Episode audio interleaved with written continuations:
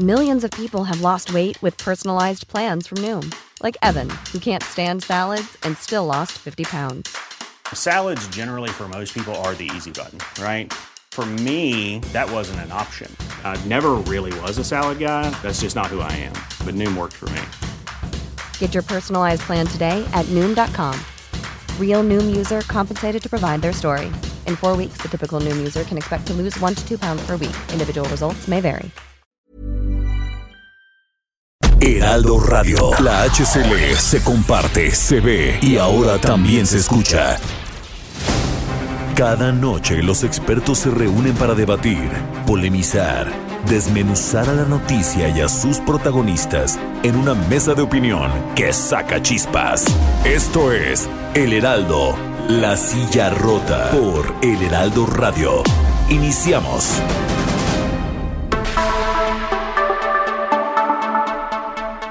Son las 9 de la noche en punto tiempo del centro de la República. Muy buenas noches, bienvenidas, bienvenidos a esta mesa de opinión del Heraldo de México, La Silla Rota. Soy Alfredo González Castro y como cada miércoles transmitimos desde nuestras instalaciones en la Ciudad de México a través del 98.5 de su frecuencia modulada a prácticamente toda la República Mexicana y al sur de los Estados Unidos. Gracias, gracias a la cadena de El Heraldo Radio. Como cada miércoles, saludo a mi colega y amigo Jorge, Jorge Ramos, director editorial de La Silla Rota, quien nos va a decir de qué va la mesa de esta noche. ¿Cómo estás, Jorge? Alfredo, ¿qué tal? Muy buenas noches y buenas noches al auditorio. Que tema polémico. Cada semana nos sigue. Sí, fíjate que vamos a tener un tema bastante interesante. Desde hace una semana, eh, el presidente Andrés Manuel López Obrador ha criticado a la Universidad Nacional Autónoma de México por una supuesta derechización, ha dicho, ¿no? Entre otros eh, señalamientos, eh, pero hay que recordar, eh, auditorio, Alfredo, que pues en los últimos meses ha habido una serie de sucesos, ¿no? cambios abruptos, por ejemplo, en el Centro de Investigación y Docencia Económica, eh, remociones de directivos que eh, se han pues distinguido por ser críticos, no de este gobierno, sino de, otros gobiernos, no solamente del, del actual, pero han, han sido pues removidos. Y hoy, en su columna del Heraldo de México, Alfredo González, que quizá nos esté escuchando, tal vez, tal vez nos esté escuchando, eh, publicó esto. Vamos. Yo respeto, ¿no?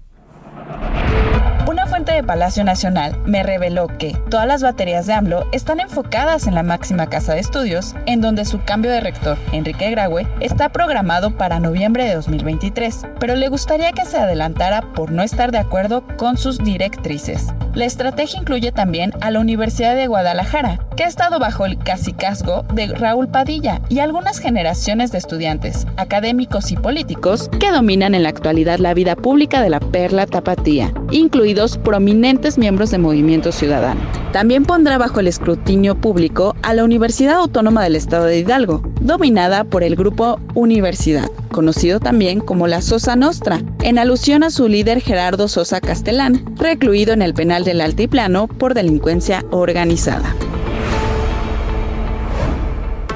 Pues ahí están las universidades, Alfredo, la educación superior bajo el acecho de la 4T pues lo que, lo que valdría la pena decir, eh, eh, Jorge, amigos del auditorio, es que las declaraciones del presidente no son producto de la casualidad ni una cosa fortuita.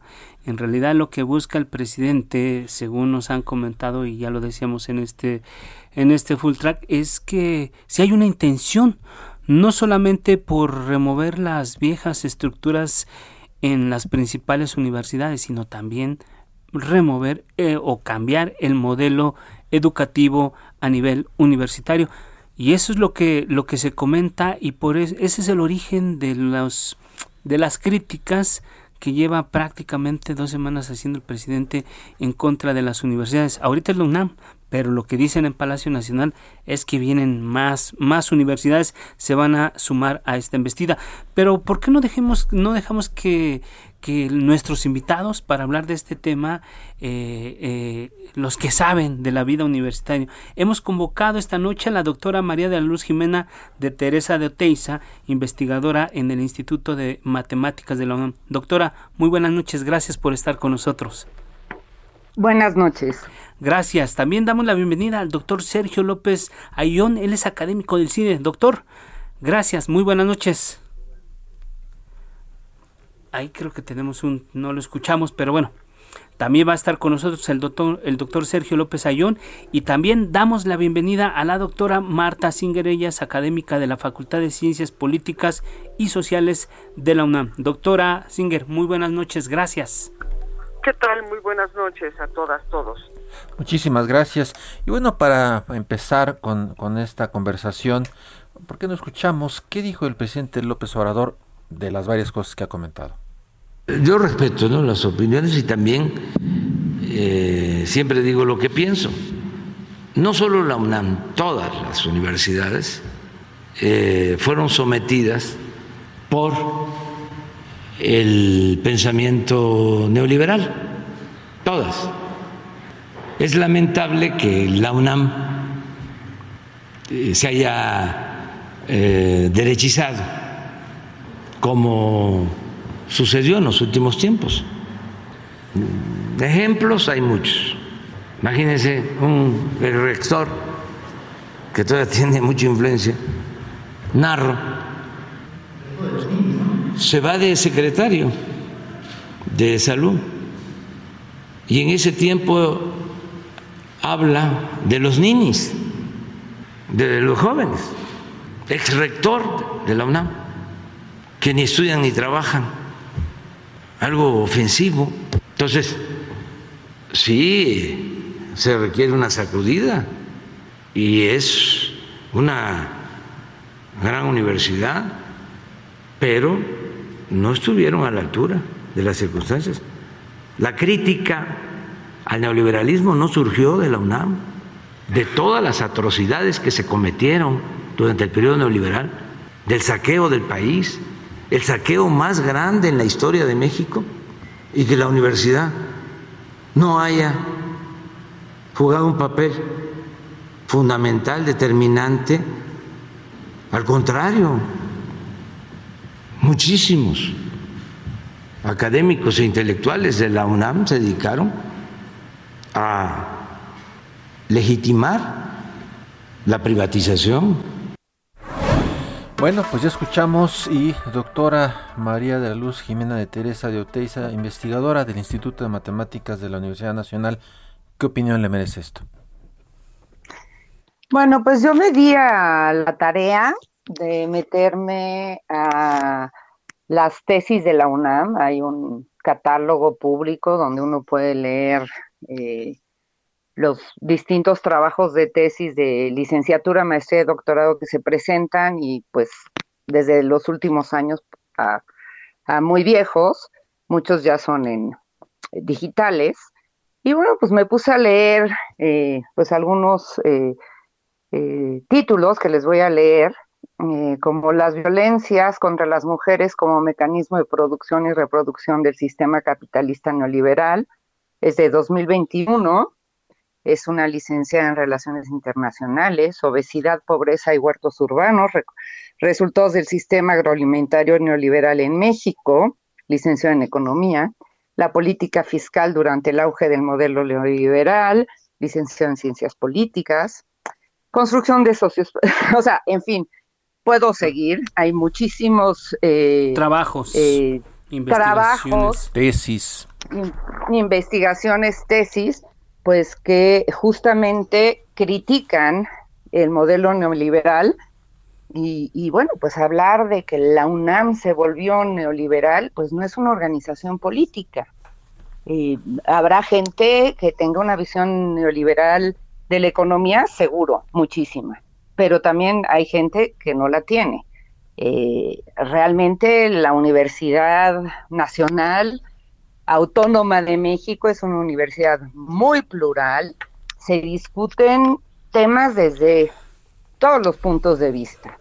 Entonces no, no creo que, sea correcto este punto de vista y de hecho, bueno, pues en el mismo eh, gabinete del actual presidente, pues hay muchas personas que son eh, académicos de la UNAM, que egresaron de la UNAM o incluso están eh, de baja de sus cargos académicos para estar trabajando pues como la doctora Claudia Sheinbaum, ¿no? Claro.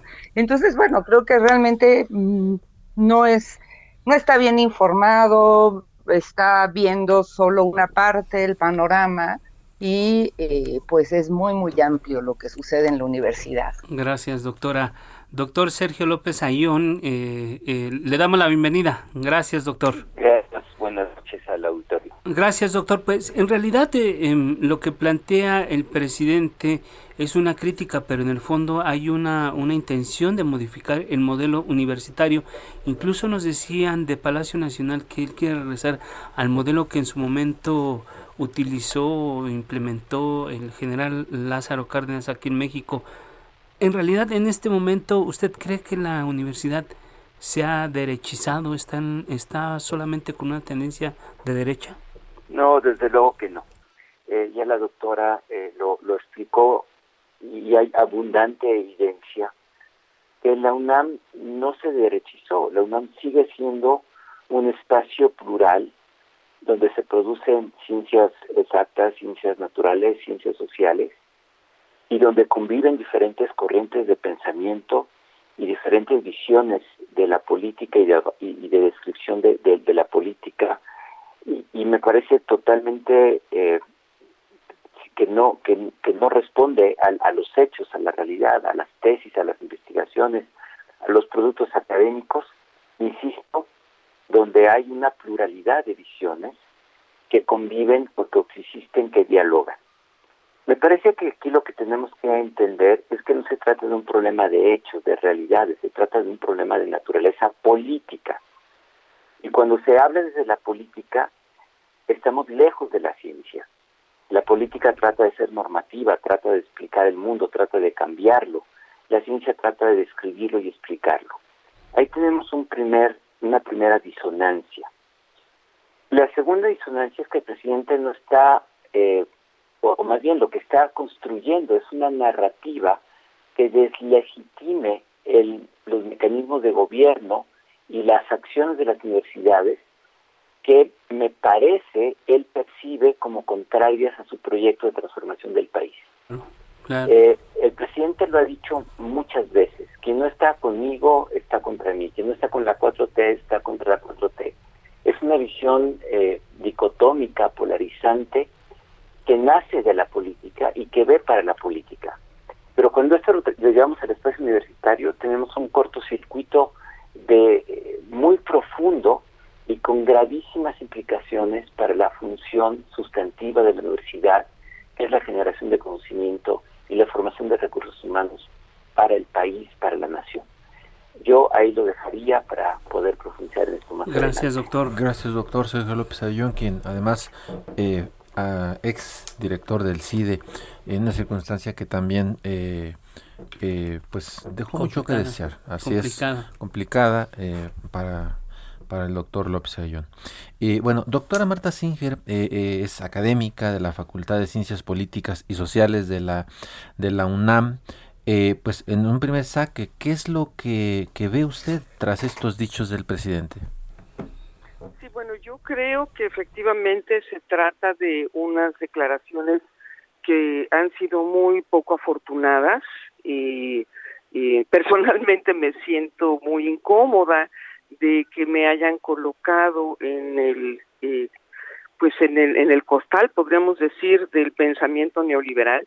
Me parece que la Universidad Nacional Autónoma de México es un espacio muy amplio en donde afortunadamente eh, caben todas las voces es un espacio que ha ganado el derecho a disentir y que ha ganado el derecho de eh, la libertad de expresión que durante muchos años ciertamente eh, fue muy difícil esa posibilidad en nuestro país.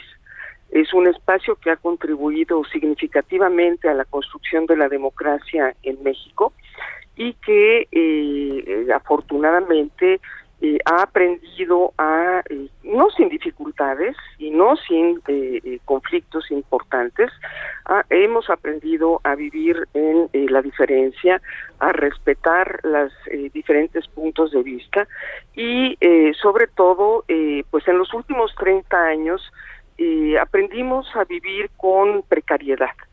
Yo creo que el discurso del presidente es equivocado en términos de colocar a la universidad como un organismo eh, eh, homogéneo donde solamente prevalece y priva una visión del mundo, no es así.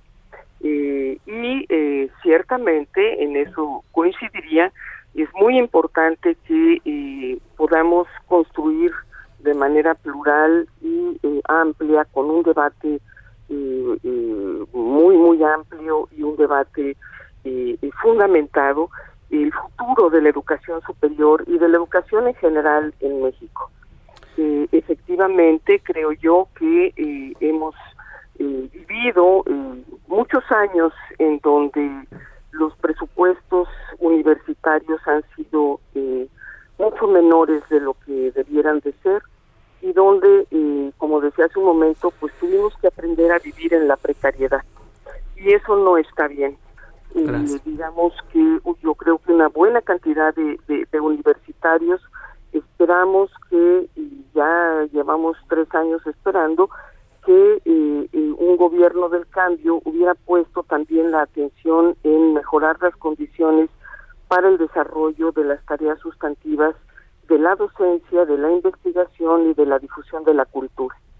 La UNAM es un espacio que, eh, a diferencia del resto de la educación eh, pública en nuestro país no depende de la Secretaría de Educación Pública y donde las directrices de su desarrollo eh, devienen de estructuras en donde eh, se participa de manera colegiada. Eso es muy importante de destacar, a diferencia de eh, lo que sería, digamos, las políticas que se estructuraron para, eh, de alguna manera, yo diría, homogeneizar el desarrollo de las eh, eh, instituciones de educación superior públicas en el resto del país, pues la UNAM tiene una autonomía en donde ha podido desarrollar de manera muy amplia sus propios procesos de desarrollo y donde bueno, como universidad pública, eh, es eh, la universidad gratuita, auténticamente gratuita del país, eh, que alberga a una enorme cantidad, miles y miles de estudiantes que provienen de los niveles socioeconómicos pues más precarios de nuestra sociedad mexicana.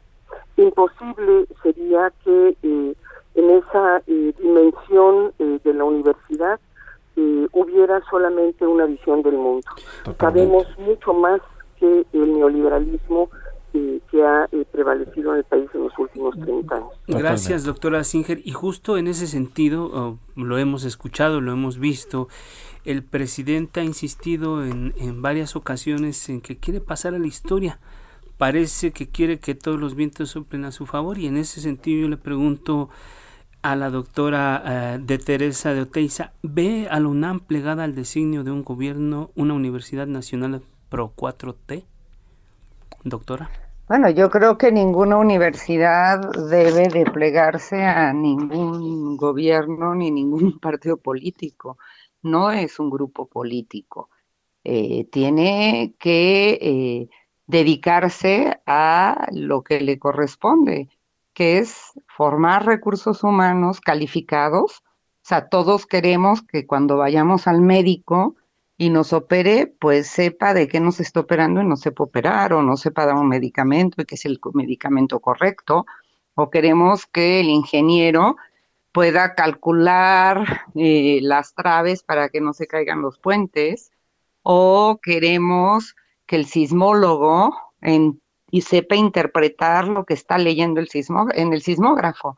O sea, es. claro que eh, la, la, el mandato que tiene la universidad es antes que nada formar recursos humanos calificados, que van desde el bachillerato. O sea, les recuerdo que en la UNAM tenemos eh, preparatorias y CCHs y tenemos, eh, pues a partir de ahí, todos los niveles de enseñanza hasta eh, posgrado. Son 361 mil estudiantes. ¿Qué tenemos que buscar? Pues la excelencia académica. O sea, cuando uno habla de excelencia académica, eh, no debe de pensar en que eso es lo que buscan los neoliberales, si es que eso se, se pudiera etiquetar así. Pensemos en la enseñanza en, en la ex Unión Soviética. No se puede pensar que fuese una enseñanza de baja calidad. O sea, de hecho, en algún momento en la Unión Soviética, pues decidieron meterle todo a la educación. Y toda la educación incluía desde las guarderías, ¿sí? Era meter todo hacia la educación.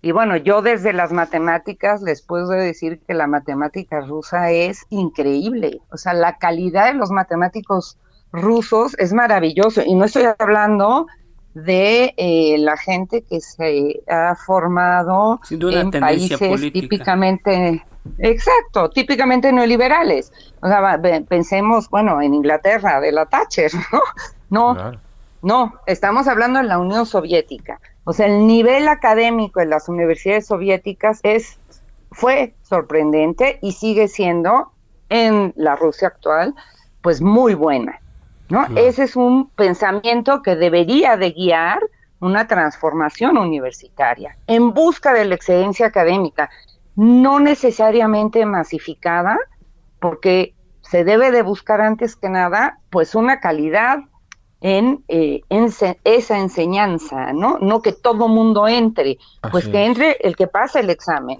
no está bien, entre todo aquel que eh, tenga un mínimo de conocimientos sobre lo que él quiera estudiar. Sí, sí, sí, totalmente, totalmente. Y creo que ah, da la doctora eh, de Teresa dos, dos claves. Uno, la excelencia y, dos, eh, el tema de eh, que se tiene que, que, entre pues la, la, gente que tenga las capacidades. Quisiera preguntarle al doctor Sergio López Ayón, justo también en esta línea discursiva, ¿cuál es el daño que se le, se le puede infligir a las universidades, a la academia, a la investigación, si se les obliga a ceñirse a una ideología? ¿Cuál es el daño que le podemos hacer?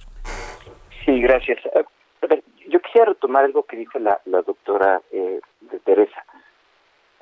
Hablar de que la universidad se derechizó es tratar de ver a la universidad, insisto, desde la política, y esto necesariamente genera una visión estrecha. Decir que la matemática, la física, la biología, la ingeniería se derechizó, creo que nos hace ver claramente que ahí hay un problema. O sea, esto no, no sucede así. La, la función de la universidad es la generación y la formación, de generación de conocimiento y la formación de recursos humanos en este espacio.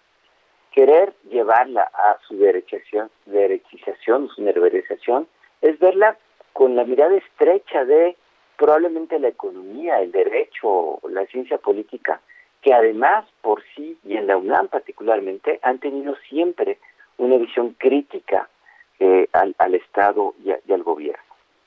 ¿Qué daño se hace? Politizar a la universidad. Creo que el gran daño es llevar ese conflicto que se da en el campo político a las aulas de la universidad. Es decirle a los estudiantes de la universidad que tienen que tomar partido, como si no fuera suficientemente compleja la realidad y suficientemente amplio el espacio que la universidad les ofrece a los estudiantes para deliberar, para dialogar, para convencerse, para tener convicciones y para tener acción en diferentes campos. Y, es llevar o querer llevar este conflicto político a la universidad. Eso sería un gravísimo, gravísimo problema no se nos olvide 68, no se nos olviden otros otros movimientos. Sí, pretender interferir en la vida interna, de, en la autonomía de una universidad. Y, eso, y eso no quiere decir, perdón, que la universidad sea perfecta, ah, pero la universidad tiene gobiernos y órganos y mecanismos de gobierno colegiados que le permiten la autocrítica y le permiten su reforma también. Totalmente. Pues nos está, se nos acaba el tiempo. Una sola reflexión, doctora Marta Singer, nos vamos, un 20 segundos, una reflexión. Antes de irnos al corte.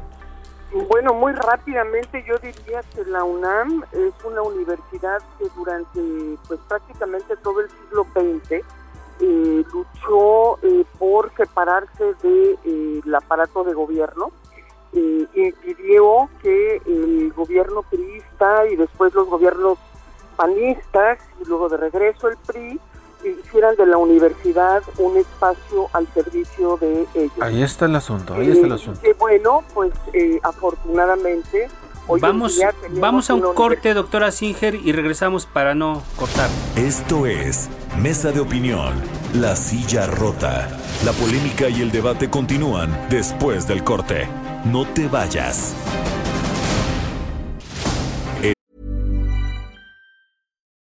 Life is full of what ifs. Some awesome, like what if AI could fold your laundry?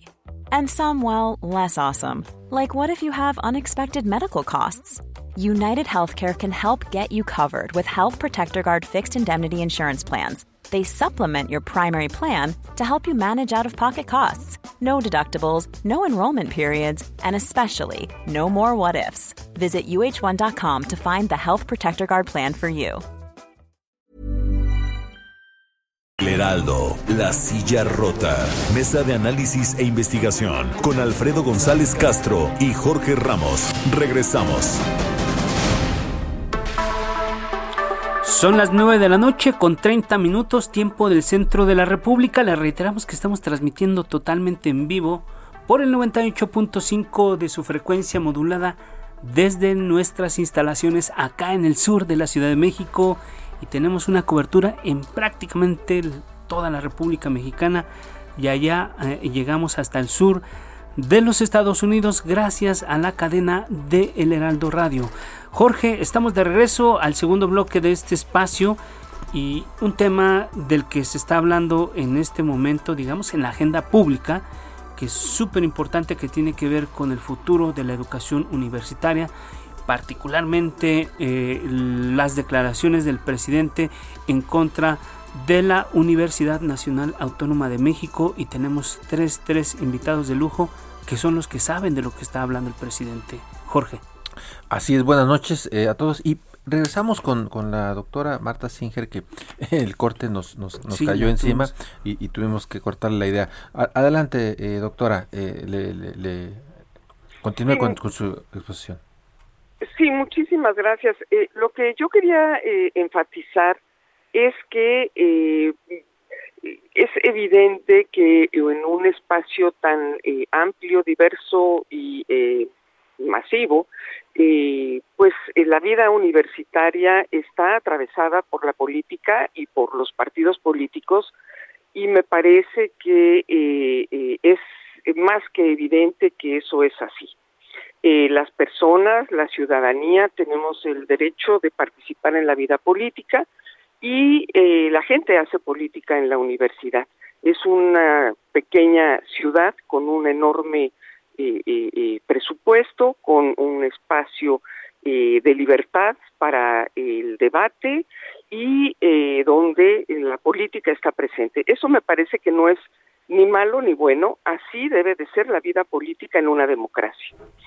Eh, sin embargo, las universidades y la UNAM no es un espacio que deba de estar al servicio de nadie, está al servicio de la sociedad y es por eso que de manera eh, recurrente se revisa su quehacer, se evalúa su quehacer y se reorienta su quehacer eh, justamente a partir del diálogo y del debate interno. La autonomía da el derecho y la libertad para que los propios universitarios seamos quienes decidamos esa orientación. Y decía yo que esa eh, eh, posibilidad, afortunadamente, eh, ha sido la brújula que ha orientado el trabajo de la UNAM en los últimos tiempos. durante muchos años veíamos cómo la clase política del país se alimentaba de la clase política universitaria. Así Eso no es una sorpresa. Pasó pasa y pasará. Semillero. no en balde, eh, muchos funcionarios públicos actuales, el propio presidente de la República, pues es un egresado de la UNAM. De esa dimensión es nuestra universidad. Gracias, doctora. Y, por ejemplo, o sea, los tres premios Nobel que, que tiene el país, pues, sus, aulas fueron alimentadas con, con, con, ellos, estuvieron, pasaron por sus aulas. Eh, la universidad tiene 470 años de historia, sí, casi 100 en estas, en, así como la conocemos hoy, en fin. Pero fíjate, Jorge, amigos del auditorio, eh, en esta narrativa que ya decían nuestros invitados que está construyendo el presidente dentro de, del discurso, dentro de lo que ha, ha hecho una especie de, de provocación, dice que ya, que si salen a marchar, que, que salgan a marchar y que se muestren y todo esto. Él cree que esa es, la, esa es una de las formas en las que tendrían que, que responder los universitarios en caso de que no estén de acuerdo con lo que él plantea. Sin embargo, eh, yo le quiero preguntar a la doctora em, eh, de Teresa de Oteiza, eh, ¿cómo podría responder la comunidad universitaria frente a esto que está planteando el presidente? Eh, ¿Sería correcto salir a marchar o qué tendrían que hacer? ¿Cómo responder, doctora? Bueno, yo creo que la universidad trabaja continuamente, lo decía la doctora Marta Singer, se, se va modificando, es un, yo podría decir que es un ente vivo, la universidad, va, va cambiando de posiciones, va modificando sus planes de estudio, va abriendo carreras, va convirtiendo centros en institutos, es un ente vivo y pues irá respondiendo la universidad, pues cada quien como considere que sea adecuado. Yo eh, espero que todos meditemos y respondamos usando la razón. No creo que sea bueno eh, darle patadas al avispero. Claro. ya, hemos visto pues movimientos universitarios que eh, si bien han salido de, de buscar eh, reivindicar causas eh, justas, pues de repente mm, toman caminos inesperados, ¿no? Eh, la huelga de, mi, de 99, pues fue radicalizándose y pues ahí mm, tuvimos 10 meses de, paro para mi gusto innecesario. Eh, porque el movimiento ya había tenido éxito en sus fines iniciales. Eh, los movimientos feministas fundamentales en este momento, eh, pues hubo, ha habido momentos de mucha tensión, pues porque se van radicalizando. Entonces, pues patear el avispero, eh, no se sabe nunca a dónde se va a llegar y no creo que sea eh, lo que la UNAM y el país eh, requieren y se merecen. ¿No? Creo que más bien hay que actuar con precaución eh, y moverse pues, por los cauces que tiene la propia universidad. Tenemos cuerpos colegiados, tenemos un consejo universitario. Eh, se puede discutir muchísimo ahí, se pueden proponer cambios de muchísimas cosas. Eh, todo se puede mejorar. Ahí está. pero por una manera institucional. Claro. Muy bien, doctora. Muy bien, doctora. Y bueno, hoy, eh, doctor Sergio López Ayllón, leíamos su, su, artículo en, en el diario Milenio, donde justamente aborda este tema y hablaba de una manera de responder y que es defender fieramente el diálogo. ¿Eso es lo que se debe hacer, doctor? Sí, como decía la, doctora de Teresa, con la razón, con hechos, con argumentos, con datos. La, el espíritu universitario es un espíritu crítico, no es un espíritu conformista o conservador. Hay corrientes de todo tipo de pensamiento, hay visiones sobre el mundo y sobre la política que coexisten y como decía la doctora de Teresa, hay órganos colegiados que recogen estas inquietudes, que permiten reorientar, modificar la vida universitaria haciendo uso de este privilegio que es la autonomía, pero que es fundamental para la función de la universidad. De hecho, la UNAM fue el primer órgano autónomo del Estado mexicano en, realidad. ¿Qué tenemos que hacer? Reafirmar y reafirmar y reafirmar que es a través del diálogo, que es a través de la convivencia que permite la diferencia, que es a través de la inclusión. Y esto no quiere decir complacencia, esto quiere decir exigencia, responsabilidad, rendición de cuentas en el ámbito de la universidad, en el ámbito propio de la universidad. Quererla llevar a un problema partidario, a un, a un proyecto que responda a una sola visión del mundo, es profundamente contrario al espíritu eh, abierto y plural de la universidad. Me parece que ese, esa es la, la respuesta, no caer en la provocación de esa política partidaria, de esa visión uniforme, responder con ese sentido autocrítico, responsable, dialogante de la universidad que es parte de su esencia.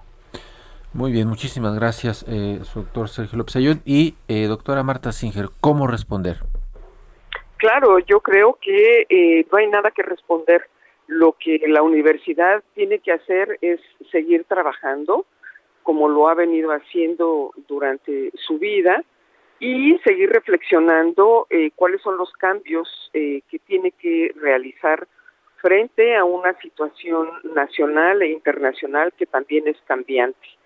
Eh, y eso es una tarea, un ejercicio que se da de manera continua y constante en muchos niveles, desde luego en el nivel eh, de la reflexión sobre los planes y programas de estudio que tenemos y que constantemente por la propia normatividad universitaria renovamos y lo hacemos de manera amplia, eh, participativa, colegiada y por supuesto también en términos de eh, la investigación y la manera como se hace la investigación.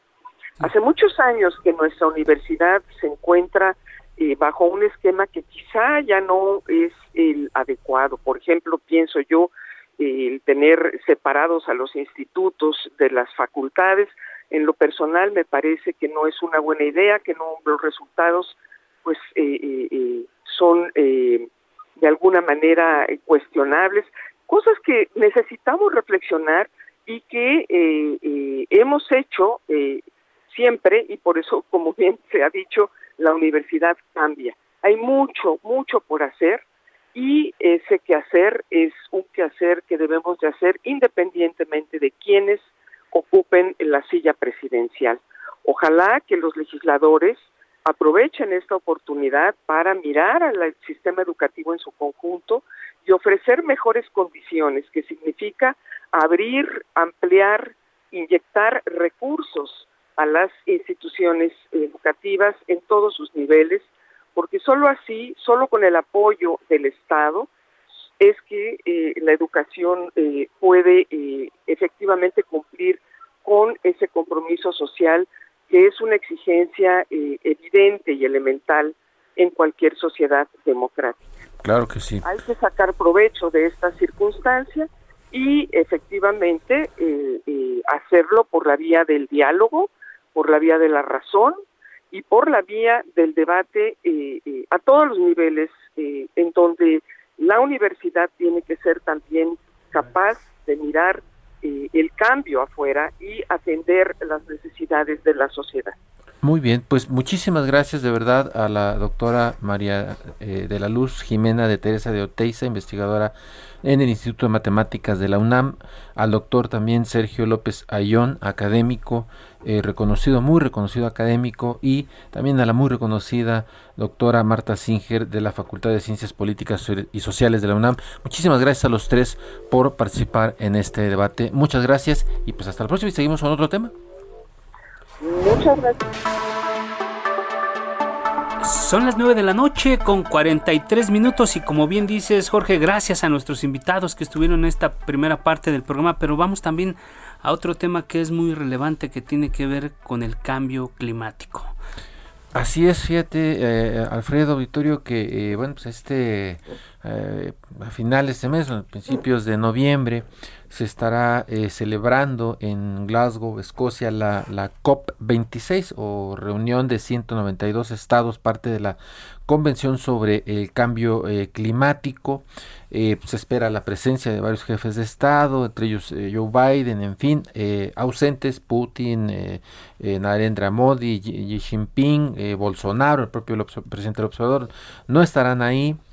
hay una situación pues muy muy muy interesante que está sucediendo eh, tenemos muchas pendientes con, con, el planeta y fíjate que eh, vamos a tener, tenemos una invitada, ya está en la línea, eh, saludamos a Abelina Ruiz, ella es gerente de cambio climático del Instituto de Recursos Mundiales, WRI por sus siglas en inglés. Muchísimas gracias por estar con nosotros para pues tratar de explicar un poquito qué viene, ¿no? Abelina, buenas noches. Hola, muchas buenas noches, muchas gracias por la invitación. Pues México no logrará cumplir sus compromisos de limitar sus emisiones a 773 millones de toneladas para 2030 ni producir 35% de su energía de fuentes renovables, que es un tema que se está discutiendo, discutiendo en este momento y el plazo que se puso es para el 24. ¿A qué vamos entonces, Escocia, Abelina? Cuéntanos. Bueno, en realidad los compromisos que tiene México ante la eh, Convención de Naciones Unidas para el Cambio Climático son con eh, vistas al 2030.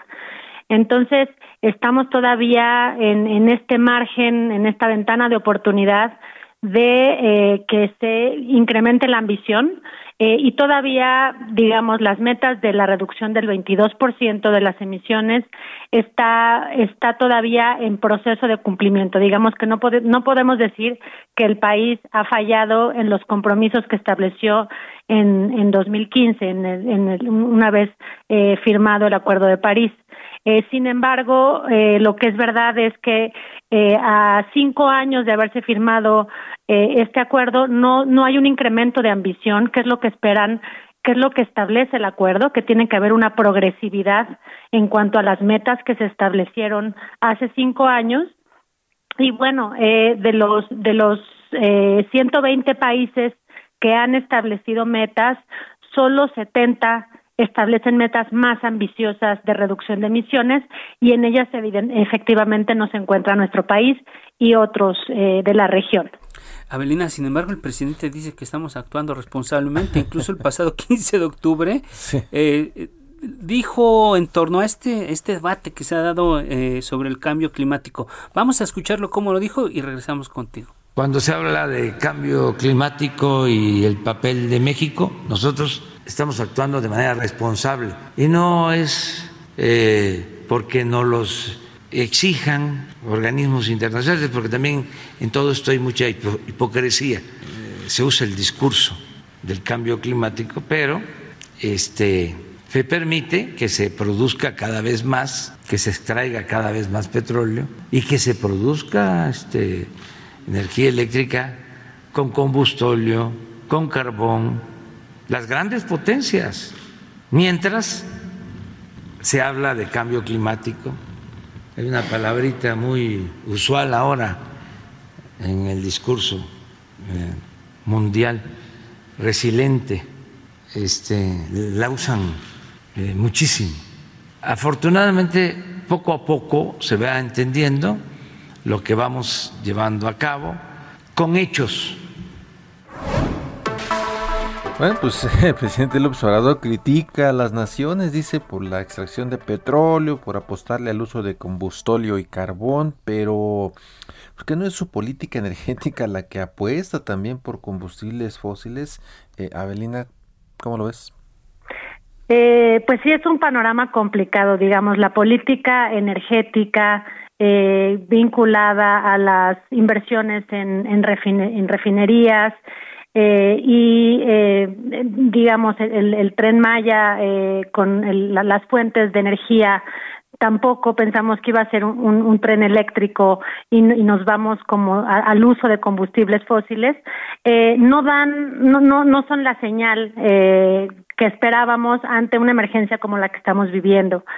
Eh, hay, hay, digamos, eh, ventanas eh, alentadoras la reciente visita del presidente Kerry y bueno la, la declaración conjunta que se realizó eh, para revisar la NDC el, el próximo año eh, y para incrementar ambición eh, en medidas de eficiencia energética. El, México también es parte de un eh, de una declaración conjunta para reducir las emisiones de metano eh, que tienen un, un poder de calentamiento incluso mayor que el que el CO2 eh, y eh, la tasa y digamos la meta de reducir la deforestación hacia 2030 en México que todavía no llegamos a esos eh, a esa fase eh, son todavía digamos eh, luces de, de, esperanza que algunas organizaciones tenemos y en las que queremos contribuir para que para que el gobierno efectivamente avance en ese camino. Digamos los eh, los compromisos que han establecido en Europa de reducción de emisiones del 55% a 2030 Estados Unidos eh, Colombia Costa Rica Chile para reducir a la mitad sus emisiones van en ese camino y no son y no son solamente declaraciones son compromisos que establecen eh, y que ahora habrá que ayudarlos a, a, a avanzar en esta hoja de ruta eh, pero sin embargo las inversiones en todo el mundo siguen estando orientadas hacia la quema de combustibles fósiles y hacia esta industria. Entonces, sí es un esfuerzo global y la COP de este año marca un hito muy importante eh, para realmente a través de eh, la, los inversionistas, el sector privado, las ciudades que son eh, unos grandes consumidores de energía y los países avancen hacia eh, conseguir por lo menos tenemos que llegar a la mitad de, de emisiones eh, para 2030 y bueno alcanzar esa meta que nos queda poco tiempo. Así eh, sí.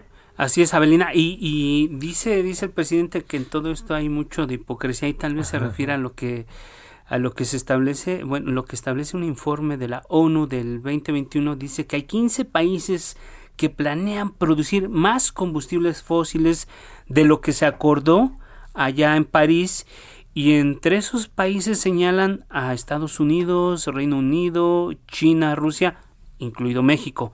Aquí la pregunta que yo te quiero plantear es construyendo la refinería de Dos Bocas, adquiriendo o, otras como Deer Park allá en Estados Unidos y una reforma eh, eléctrica, ¿con esto damos señales de que estamos haciendo lo correcto? ¿O tú cómo ves esta situación? No, de ninguna manera, de ninguna manera y eh, digamos, no solamente eh, estamos, eh, México, que ha sido un país pionero en cuanto a legislación climática, en cuanto a políticas, fue de los primeros países en ratificar el Acuerdo de París. Eh, no, en este momento no, no está eh, en, en, en la línea ni, en, ni discursiva ni en términos de política eh, para atender eh, esta emergencia. Eh, yo me, me gustaría, eh, yo creo que hay distintas áreas del gobierno eh, en actual en donde se están realizando cosas que son importantes. Eh, el, el, el, área, en, en, en, este momento, el área eh, de, asuntos de, de, de Cancillería que, que, encabeza junto con la secretaria la, la delegación en México, pues bueno, eh, veremos lo, los acuerdos a los que llegan vinculados, por ejemplo, con la deforestación y el metano, que son, que son eh, áreas de oportunidad muy importantes.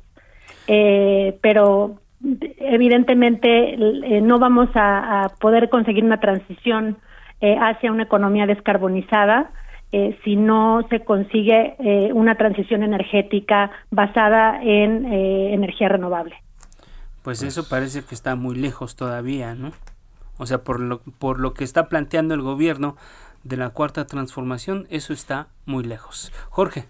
Pues creo pues sí. que ya estamos en la recta estamos final. Estamos en la recta final y real, realmente nada más eh, te pediría pues una última reflexión que eh, pues estamos ya en, eh, a, un, a unos días de que arranque esta reunión de la de la COP. mí me tocó ir a varias este, reuniones de COP y este y la verdad es que eh, los presidentes, alguno, alguno ya en corto decía que, dice, es que llegamos ese, hacemos acuerdos y apenas vamos este, cruzando el Atlántico o el Pacífico o algo así, dice, ya algún gobierno ya hizo todo lo contrario que había acordado ahí. ¿Tú cómo ves? ¿Sirven las COP o nada más es para socializar?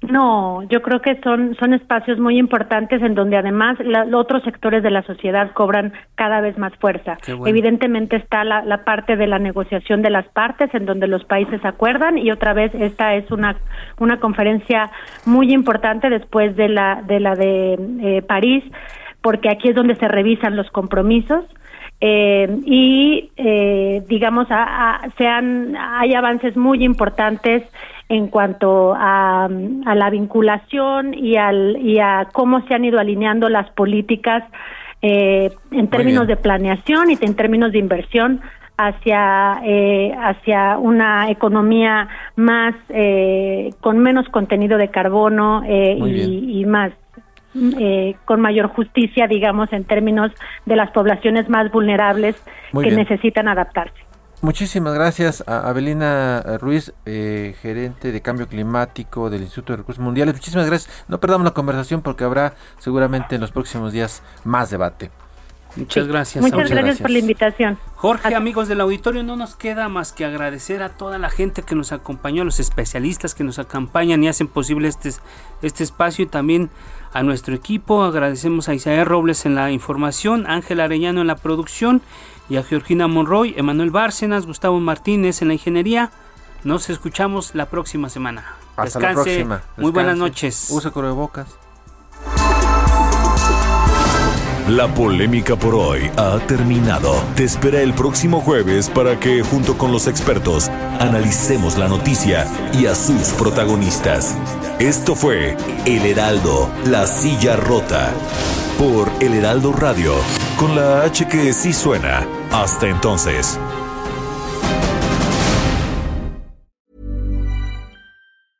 Even when we're on a budget, we still deserve nice things. Quince is a place to scoop up stunning high-end goods for 50 to 80% less than similar brands. They have buttery soft cashmere sweaters starting at $50, luxurious Italian leather bags, and so much more.